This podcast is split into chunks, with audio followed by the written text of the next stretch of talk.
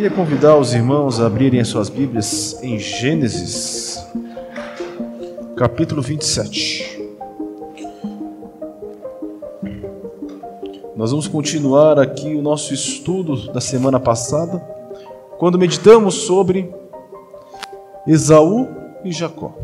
Uma história conhecida por todos, mas que há tantas verdades que nós muitas vezes não percebemos as riquezas.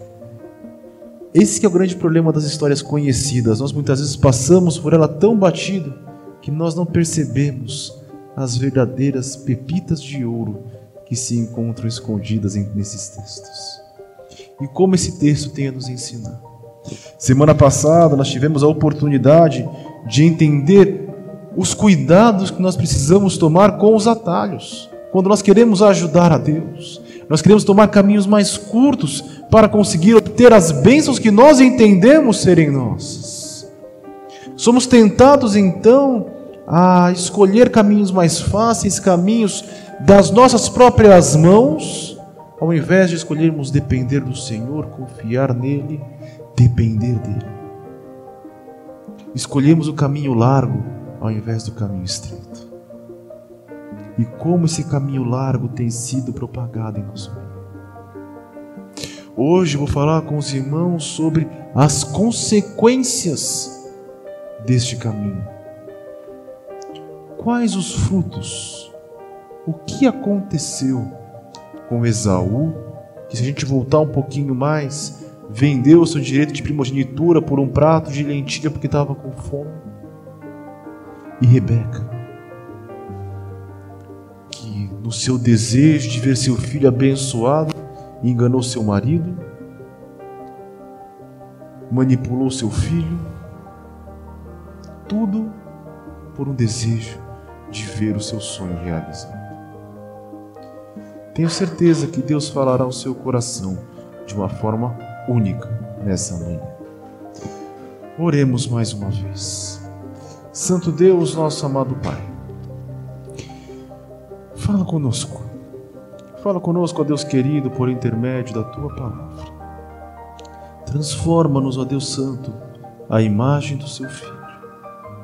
E que em tudo, ó Deus, possamos refletir a imagem do Senhor. Transforma-nos, ó Pai querido, na força do teu poder. Em nome de Jesus. Amém. As consequências dos atalhos. A primeira coisa que nós precisamos entender é que as consequências dos atalhos que nós tomamos sempre superam as nossas expectativas. É aquela velha história. Nós sabemos como uma, um fogo começa, um incêndio começa, nós nunca sabemos a dimensão que esse incêndio vai acontecer. Se você olhar esses incêndios que a gente tem visto no interior de São Paulo, no interior de Goiás, começa com uma bituca de cigarro. Começa com, ah, vou queimar um matinho aqui. Ah, vou queimar aqui um pouquinho de entulho. Quando você vai ver, são quilômetros e quilômetros de incêndio. A gente não tem controle de algumas coisas. Uma das coisas que nós não temos controle são os atalhos que nós tomamos. Confesso a vocês que eu tenho certeza que Esaú não esperava que a troca do seu prato de lentilha de um prato de lentilha pela sua primogenitura e ele custar tanto. Da mesma forma que nós muitas vezes não temos ideia das consequências que as nossas manipulações podem levar. Precisamos tomar cuidado para não nos enganar com o senso de imediatismo que nossa sociedade é tão arraigada. Nós vivemos para o hoje nós vivemos pensando nas próximas 24 horas, nas próximas 48 horas. Quantos homens trocam casamentos estáveis por quê? Por causa de uma hora de prazer. Quantos homens e mulheres abandonam sua ética, sua honestidade, por quê? Por causa de um mês, por causa de dinheiro. Qual o preço Nós precisamos recuperar o nosso senso de eternidade a ponto de entendermos que não somos cidadãos deste mundo, mas o que fazemos reverbera na eternidade. O que fazemos e iremos prestar contas ao Senhor. O que fazemos não acaba aqui, mas nós iremos prestar conta ao Supremo Senhor, ao justo juiz, e ele irá dizer de nós: servo bom e fiel, ou eu nunca vos conheci. O que você irá ouvir? Cuidado com as escolhas que você faz, porque lá na frente é que você vai prestar contas. Há muitas coisas que acontecem que aqui na terra elas passam batido. Não espere a justiça aqui entre nós. Espere a justiça do Senhor.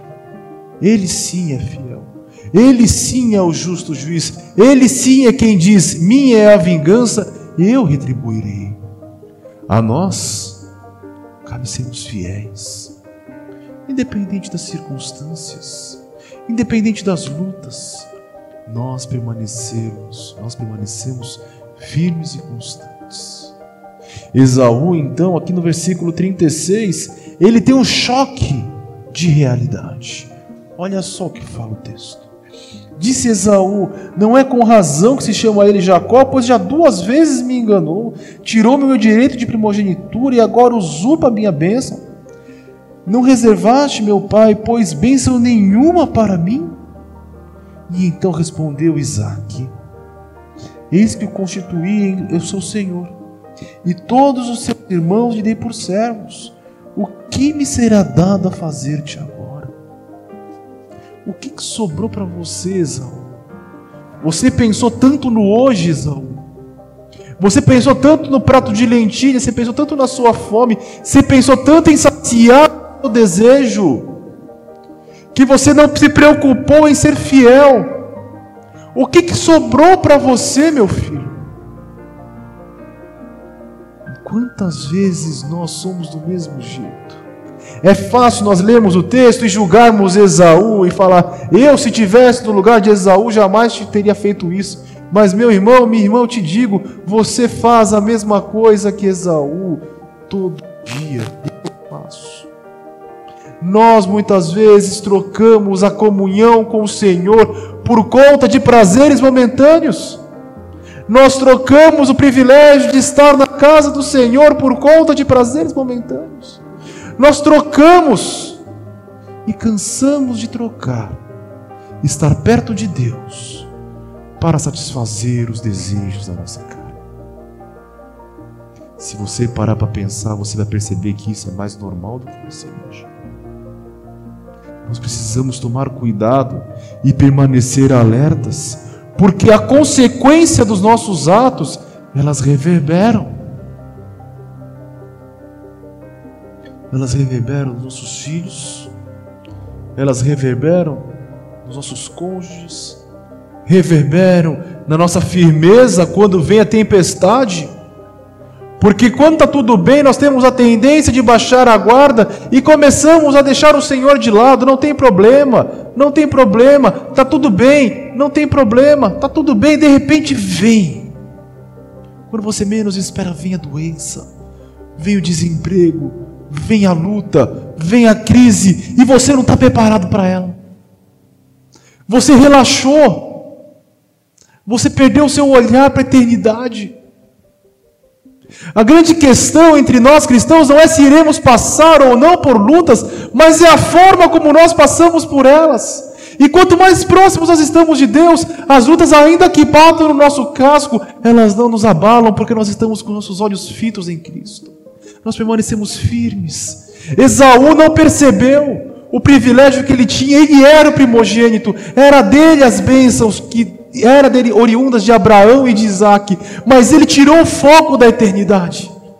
Ele preferiu olhar a sua fome, ele preferiu olhar o hoje, ele preferiu perder a expectativa do porvir a pensar apenas no agora. E agora, quando ele é chocado e confrontado com isso, ele diz: Papai, não sobrou nada para mim. Não sobrou uma bênção para mim. nós precisamos tomar cuidado. Porque naquele dia em que nós nos encontraremos com o Senhor e ouvimos do Senhor: Não vos conheço. Talvez você diga, como aqueles que disseram para Jesus: Senhor, Senhor, em teu nome eu fiz. Senhor, Senhor, eu fiz e aconteci. E o nosso Senhor Jesus vai dizer para você: Olha, desculpa, eu não te conheço. Não foi para mim que você fez. O seu foco não estava em mim. E você vai dizer: Mas e agora? O que, que vai. Não dá tempo de eu voltar? Meu filho, acabou. O seu tempo já foi. O tempo que você tinha para valorizar, para lutar por mim, acabou. Então valorizemos então a comunhão com Cristo enquanto nos há vida, enquanto nós temos fôlego, enquanto é dia, sejamos fiéis, para que naquele dia não sejamos envergonhados. O texto segue, e pulando um pouco versículos, nós chegamos no 42, na parte de Rebeca, Rebeca, se você voltar um pouquinho no capítulo 27, você vai entender que ela manipulou Jacó, ela manipulou Isaac, ela manipulou Esaú para que Jacó, seu filho amado, recebesse a bênção. Entendam bem, meus filhos, com Deus não se brinca. Não pense que as manipulações humanas não têm consequências. Não pense que pelo fato de você ter poder, você não está imune às consequências. Ah, ninguém pegou. Não, o Senhor não se brinca. O Senhor é o justo juiz e Ele dará a cada um a paga ao seu devido. Aqui cabe apenas um parêntese. Não tente você ser instrumento de justiça nas mãos de Deus. Isso não é sua responsabilidade. O que a Bíblia diz é: entregue ao Senhor. Aquele que te ofendeu, aquele que te enganou, aquele que manipulou você, entregue ao Senhor.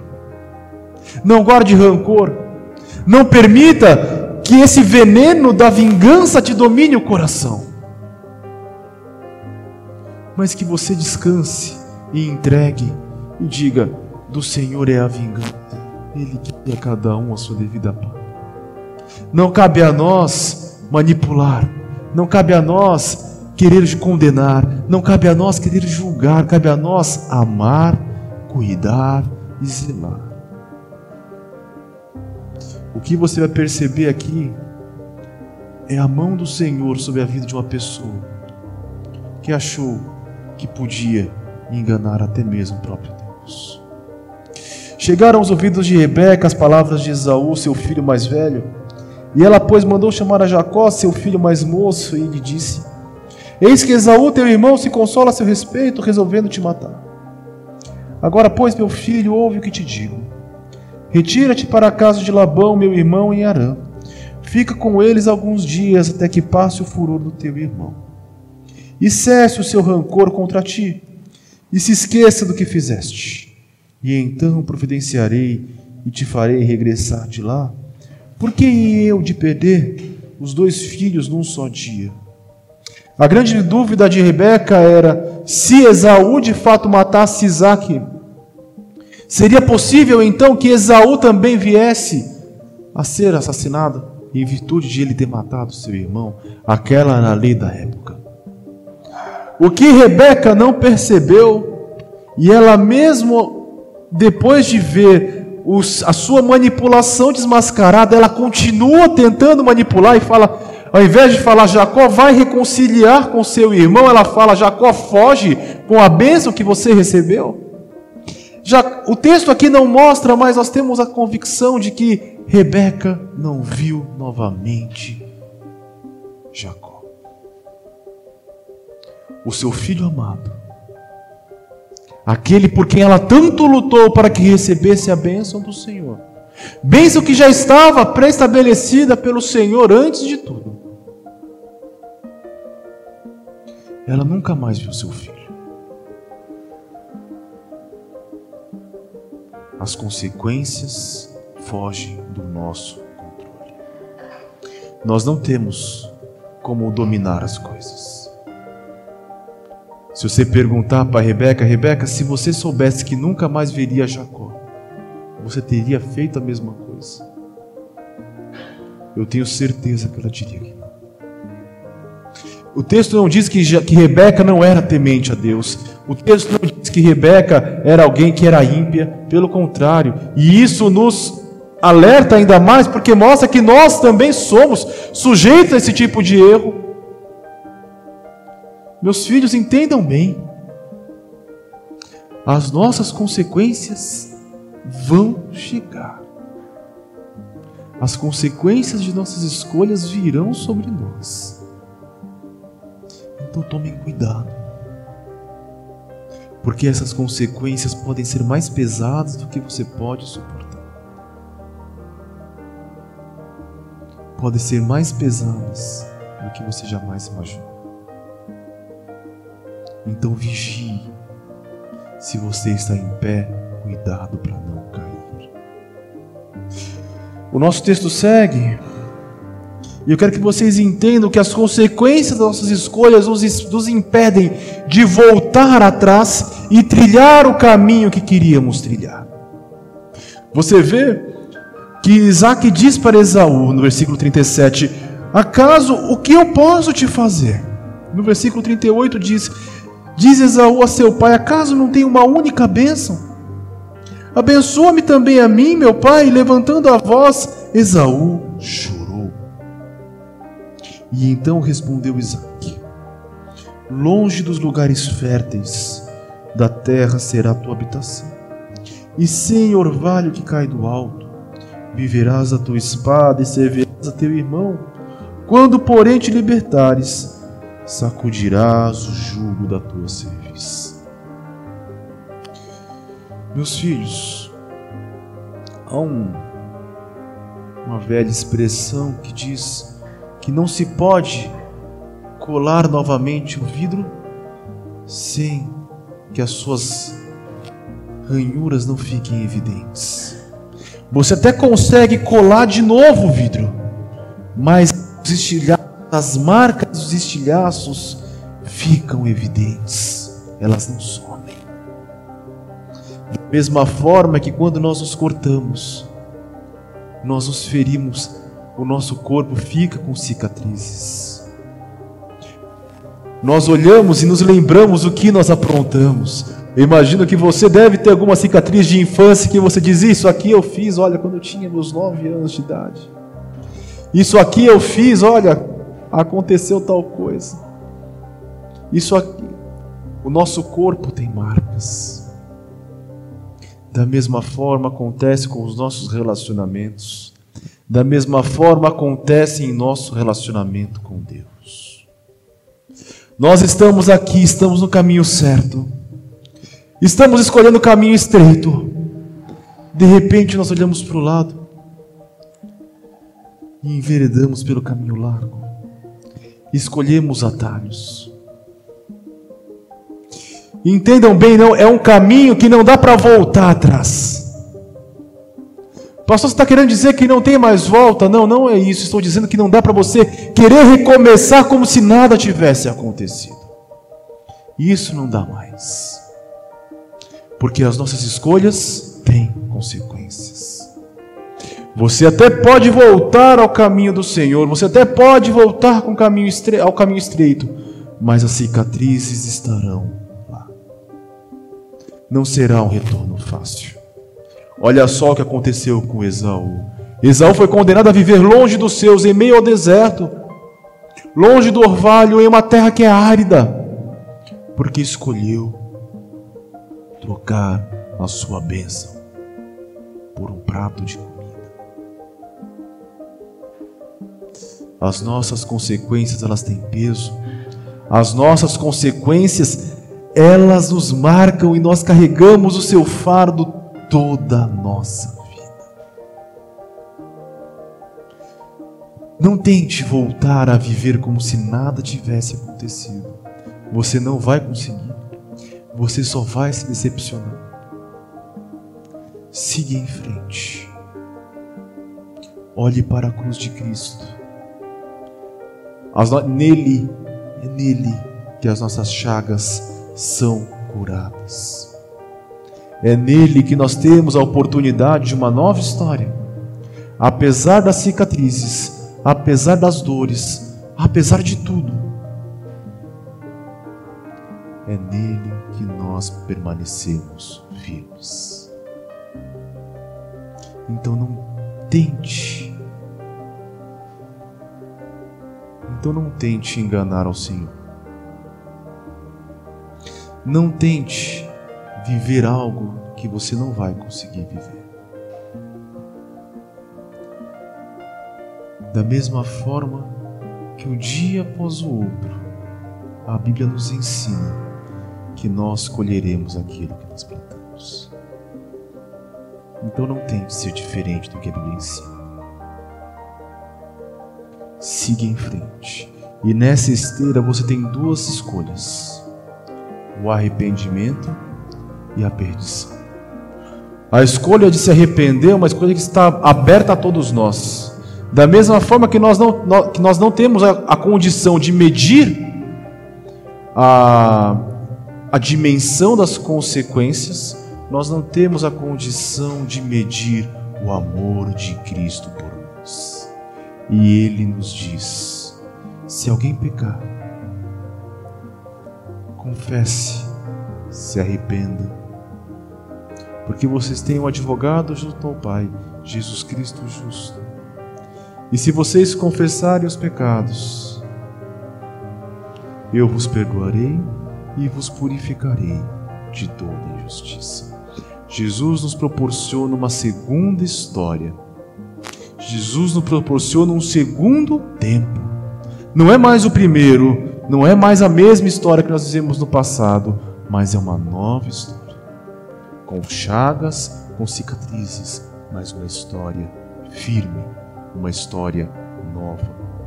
Um coração regenerado, transformado, lavado pelo sangue do Cordeiro. O outro caminho é o caminho da perdição. Caminho que Esaú escolheu. O texto diz que Esaú, ao invés de chegar ao seu irmão e buscar se reconciliar com ele, o que o texto diz no versículo 41 é o seguinte: passou Esaú a odiar Jacó por causa da bênção, com que seu pai o tinha abençoado, e disse consigo: Vem aí os dias de luto, e então mataria Jacó. Esaú estava com seu coração em pedra, da mesma forma que Rebeca. Não deixe que o seu coração se torne um coração de pedra. Interessante que em Ezequiel a palavra nos ensina que tirarei o seu coração de pedra e dar-te-ei um coração de carne. O coração do cristão é um coração de carne. O coração do cristão é um coração que chora. O coração do cristão é um coração que se arrepende. O coração do cristão é um coração que recomeça. No meio do cristianismo não há espaço para rancor, não há espaço para amargura, não há espaço para eu não sou capaz de perdoar alguém. Esses são comportamentos de corações de pedra que, se uma vez que nós fomos lavados pelo sangue do Senhor, não pertence mais a nós. O nosso coração é o coração de Cristo, é o coração que perdoa, é o coração que reconhece. Há um ditado antigo que diz que um abismo chama outro abismo. O que é mais triste no caminho da perdição é que você, ainda que tente acertar, e enquanto você não se arrepende, você só se afunda cada vez mais. Olha só o que o texto diz no capítulo 20, perdão, capítulo 28, versículos 7 a 9. E vendo ainda que Jacó, obedecendo a seu pai e sua mãe, fora a Padã Arã, e sabedor também de que Isaac, seu pai, não via com bons olhos as filhas de Canaã, foi Esaú à casa de Ismael, além das mulheres que já possuía, tomou por mulher a Malate, filha de Ismael, filha de Abraão, irmã de Nebaiote. Esaú não se contentou em perder as bênçãos do Senhor ele tentou dar um jeitinho naquilo que já não tinha jeito. Você já tentou colar alguma coisa com uma cola que não serve? Não fica horrível? É a mesma coisa que aconteceu com Esaú. Ele tentou arrumar as coisas com uma cola que não servia. Ele se perdeu e foi se, foi se casar com a família de Ismael. Uma família que não tinha nada a ver com a sua casa. Um abismo chama outro abismo. Rebeca, que queria tanto estar perto de, de Jacó, foi condenada a viver até o final da sua vida ao lado de Esaú, o filho que ela não amava. Um abismo chama outro abismo.